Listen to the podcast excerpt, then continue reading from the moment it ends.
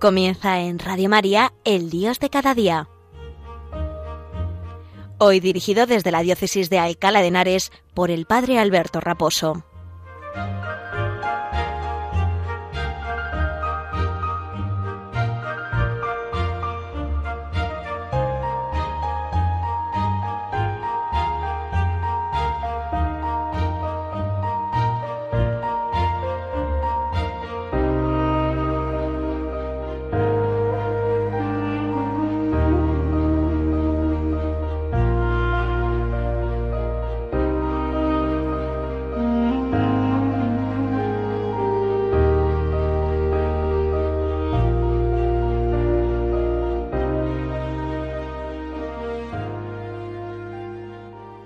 Buenos días y un saludo muy cordial desde la parroquia San Sebastián Mártir en Arganda del Rey, la localidad madrileña que pertenece a la diócesis de Alcalá de Henares. Eh, una de las dos diócesis sufragáneas de la Archidiócesis de Madrid. Conforma la provincia eclesiástica la Archidiócesis de Madrid y luego las eh, las diócesis sufragáneas de Getafe en el sur y Alcalá de Henares en la parte este, digamos, de la comunidad autónoma. Pues bien, en este programa, en mi primer programa de este año nuevo, 2022, quiero felicitar la Navidad. Estamos todavía dentro del tiempo litúrgico de la Navidad hasta que mañana se concluya con la fiesta del bautismo del Señor Quiero felicitar la Navidad eh, en estos días, ¿no? De litúrgicamente todavía es posible a todos los oyentes de Radio María, porque no lo he podido hacer antes y porque no me correspondía por la periodicidad del programa en el que en el que me toca a mí eh, llevar el, el, Dios de cada día, pero sí que quiero también eh, pues celebrar con vosotros esta epifanía del Señor, esta manifestación que el Señor pues nos regala cada cada año litúrgico, eh, entrando eh, a formar parte de este misterio ¿no? de abajamiento del Señor y de esta manifestación que celebrábamos el pasado 6 de enero con la llegada de sus majestades los reyes de Oriente y que concluye este tiempo litúrgico de Navidad mañana con la fiesta del bautismo del Señor. Epifanía como seguramente ya saben nuestros oyentes de Radio María, significa, es una palabra de origen griego que significa manifestación, ¿no? Y que eh, tenía el significado de la entrada poderosa por, por méritos propios en la fama de las gentes y se refería a la llegada de, de un rey a la, a la ciudad, ¿no? De un rey a una ciudad. También servía para indicar la aparición de una divinidad o una intervención prodigiosa de ella. Los cristianos la asumieron y le dieron el contenido de Cristo, ¿no? La, llenaron del valor teológico propio de al llegar Cristo pues inunda no con su sentido pues todas las realidades temporales que les faltaba como ese culmen no como esa plenitud que en Cristo así tienen bien esta eh, fiesta que mañana celebraremos el bautismo del Señor y el otro día la manifestación de los Reyes Magos pues eh, la manifestación de Cristo y, sus majestades los reyes de Oriente, pues esta fiesta de la Epifanía nació en las iglesias de Oriente aproximadamente en la segunda mitad del siglo IV, al mismo tiempo que la Natividad del Señor, la Navidad, empezó a celebrarse en Occidente, ¿no? Y tenía por objeto eh, pues celebrar el nacimiento y el bautismo de Cristo. Posteriormente estas dos fiestas de Navidad y Epifanía se celebraron en todas partes, ¿no? Y la Epifanía quedó en, Oriente como memoria del bautismo, mientras que, mientras que en Occidente pues se propusieron celebrar sobre todo la venida de los magos, ¿no? Como hemos hecho el pasado 6 de enero, antes de ayer, ¿no? Bien, presentado el Señor como primicia de los gentiles y Jesús como Señor de todos los pueblos, ¿no? Bien, que también los gentiles son coherederos, miembros del mismo cuerpo y partícipes de la promesa en Jesucristo por el Evangelio, decía el apóstol San Pablo el otro día en los textos de la liturgia, en los textos de la misa. Pues bien, vamos a pedir al Señor que se manifieste en nuestra vida.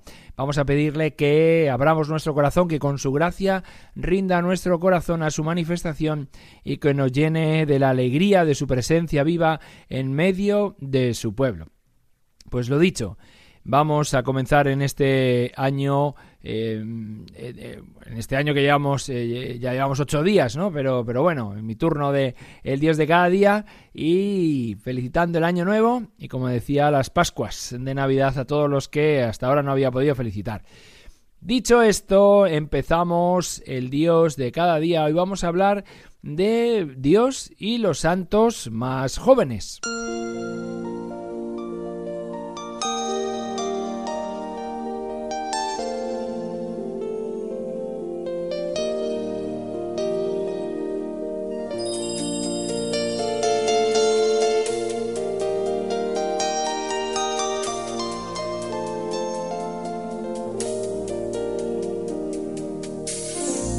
Que tenga predilección yo por los santos más jóvenes. Es sencillamente que, bueno, el día que me toca a mí, el Dios de cada día, lo que procuro eh, este año, lo que estoy procurando hacer este año es un comentario a la exhortación apostólica del Papa Christus Vivit, Vive Cristo, que, que está dedicada a los jóvenes y a todo el pueblo de Dios, ¿no?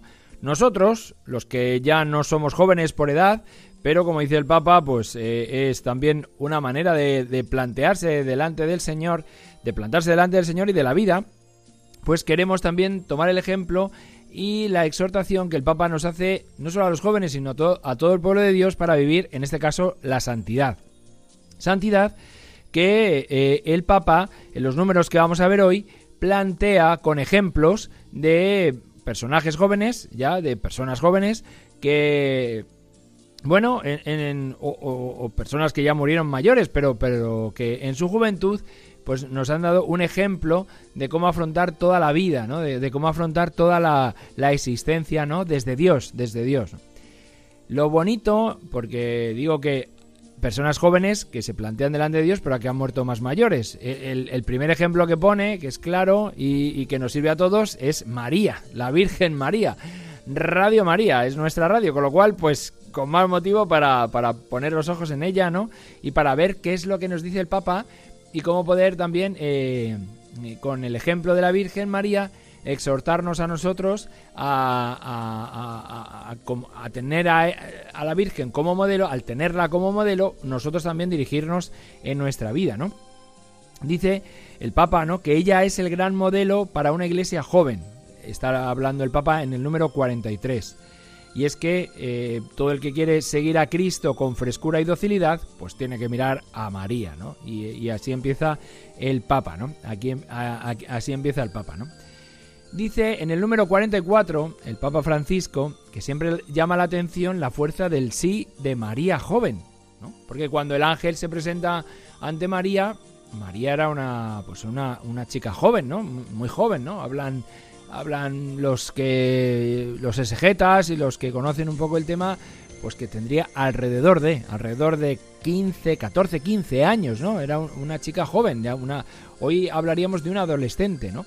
Pero que sin embargo el, la fuerza y la madurez que tenía la Virgen nos enseña a nosotros también a dirigirnos así y a, y a postularnos así delante de Dios, ¿no? Y a, tomar esa misma actitud que la Virgen tomó eh, al, al, escuchar el saludo del ángel y la proposición que éste le hacía. ¿no?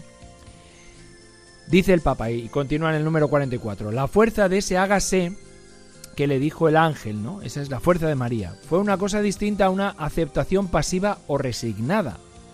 Nosotros a veces hablamos de resignación, ¿no?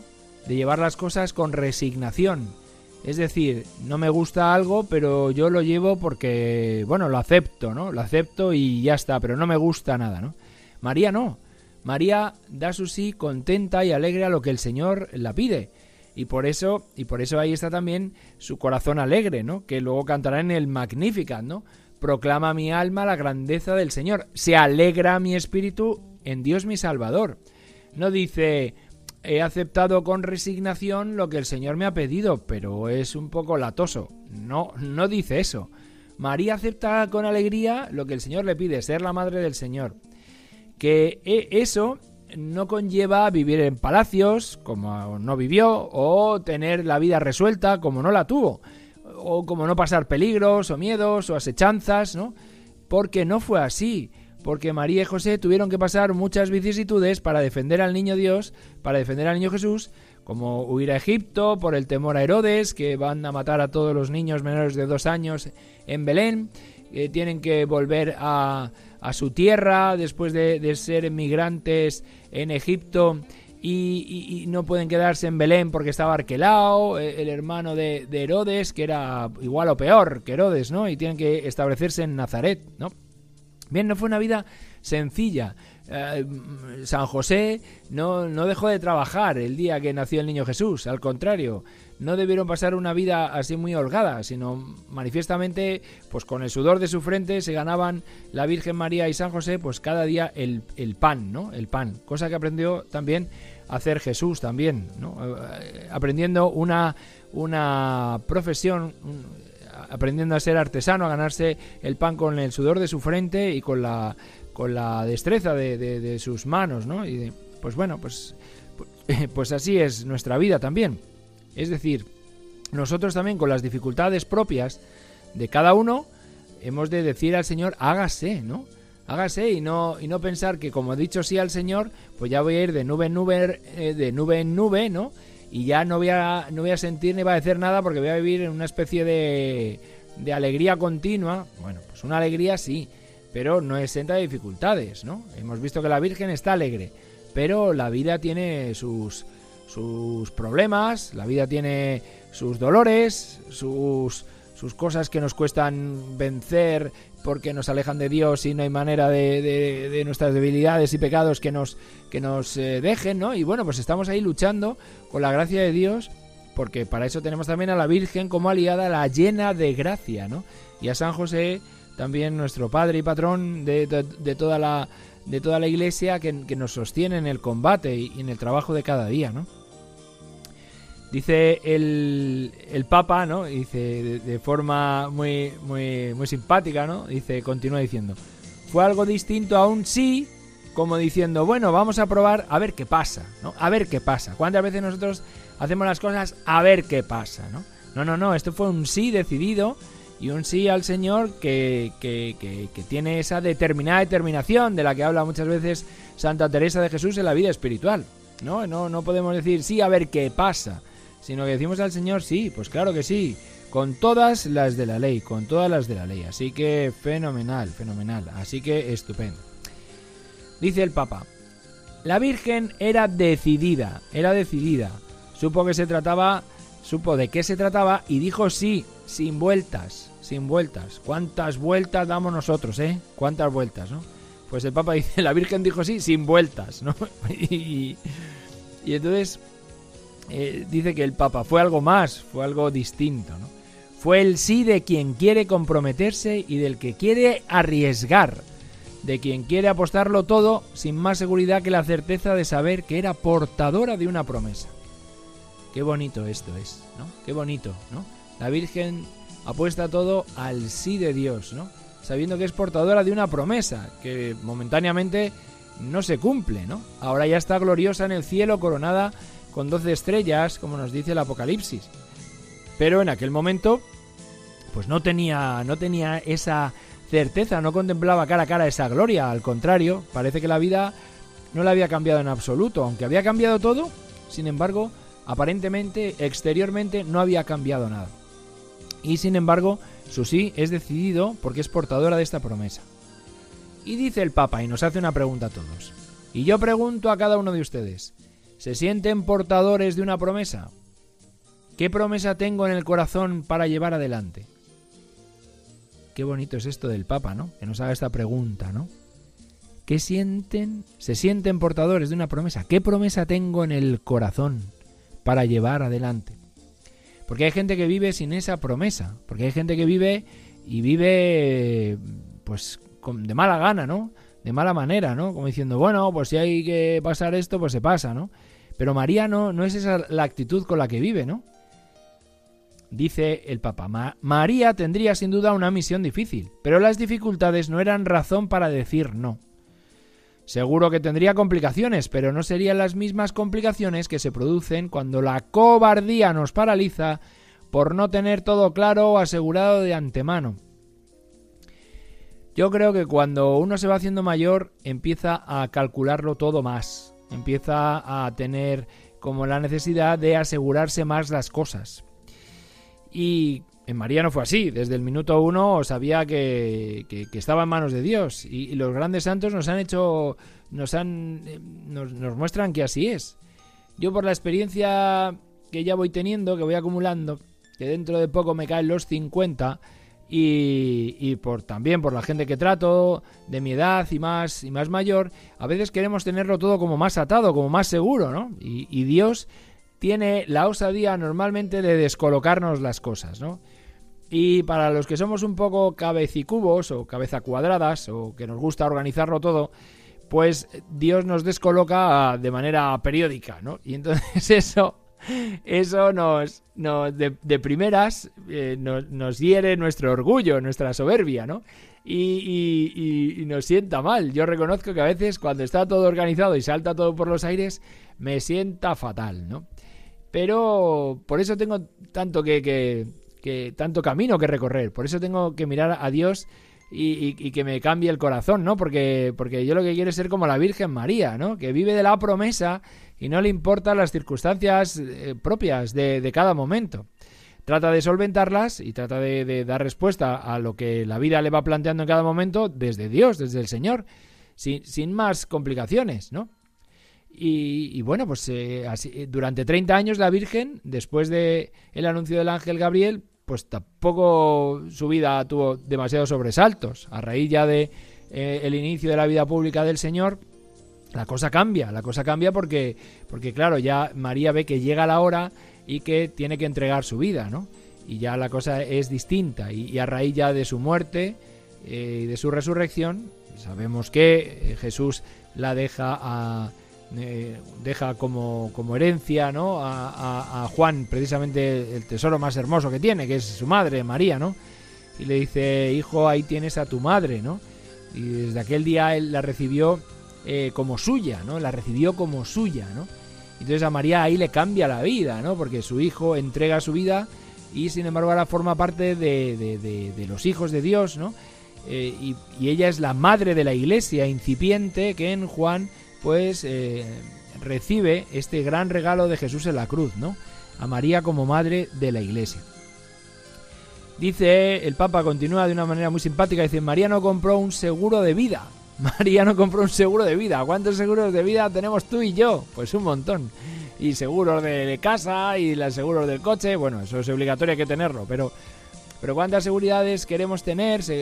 incluso, pues, pues no, algunos, pues seguridad, un, seguro médico, yo qué sé. Hay seguros de todo tipo para que eh, no haya sobresaltos, ¿no?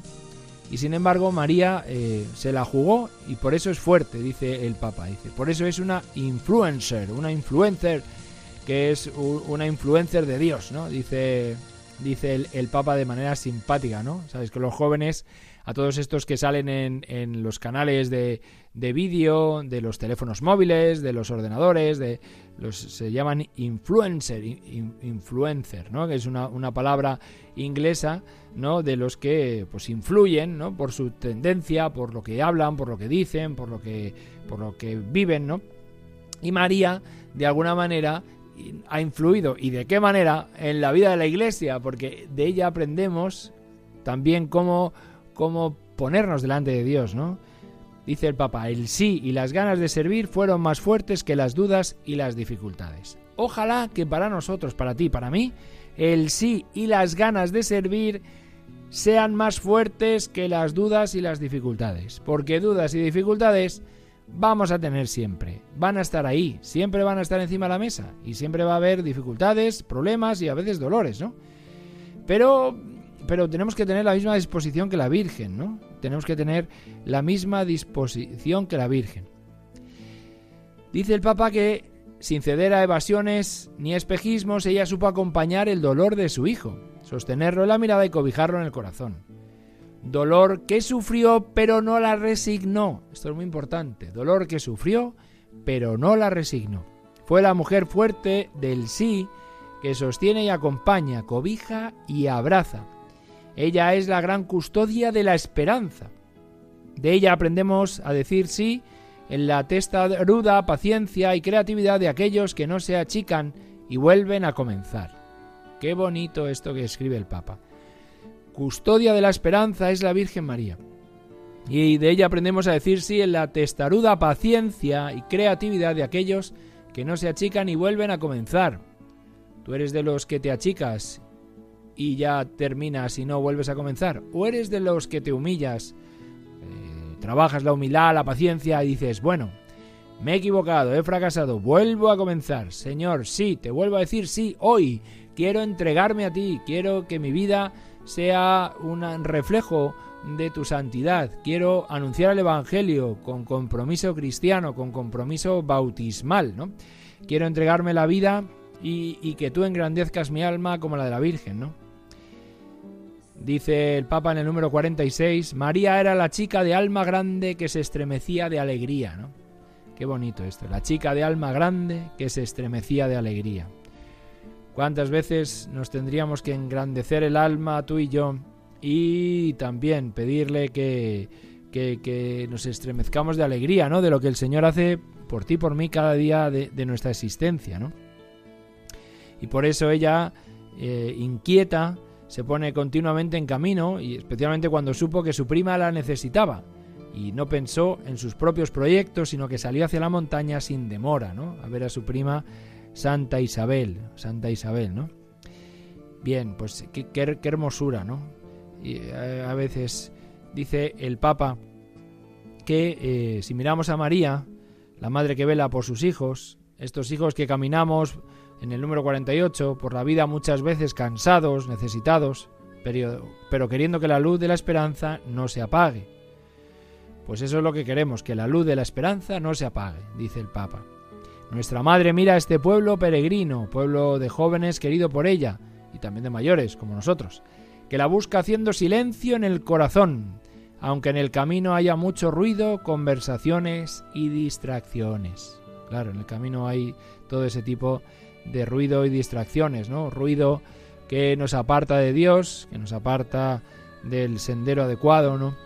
Conversaciones que no nos edifican, ¿no? Y, bueno, pues eh, las distracciones propias y el ruido de, de este mundo, ¿no? que, no mira precisamente a su Salvador, ¿no? que no mira a aquel que en el bautismo es mostrado como el Hijo amado, ¿no? y que es ungido por el Espíritu Santo, como mañana celebraremos, para mostrar la grandeza de Dios a todas las naciones. ¿no? Dice el Papa, pero ante los ojos de la Madre solo cabe el silencio esperanzado, y así María ilumina de nuevo nuestra juventud. Pues vamos a pedir a la Virgen que ilumine nuestra juventud, que nos llene con su abrazo maternal, que nos sostenga en este año que hemos empezado, este año 2022 y lo haga un año santo, ¿no? Que resplandezca nuestra vida por la santidad, por la entrega generosa de nuestro sí a Dios, como lo hizo ella en, eh, en Nazaret, ¿no? al ángel, por, a Dios por medio del ángel, ¿no? y que así nuestra vida pues proclame como la de la Virgen las grandezas del Señor y nuestro corazón se llene de la alegría de una entrega siempre renovada, llena de esperanza, de fe y de amor. Pues un saludo, feliz año nuevo de vuestro sacerdote y amigo, el padre Alberto Raposo.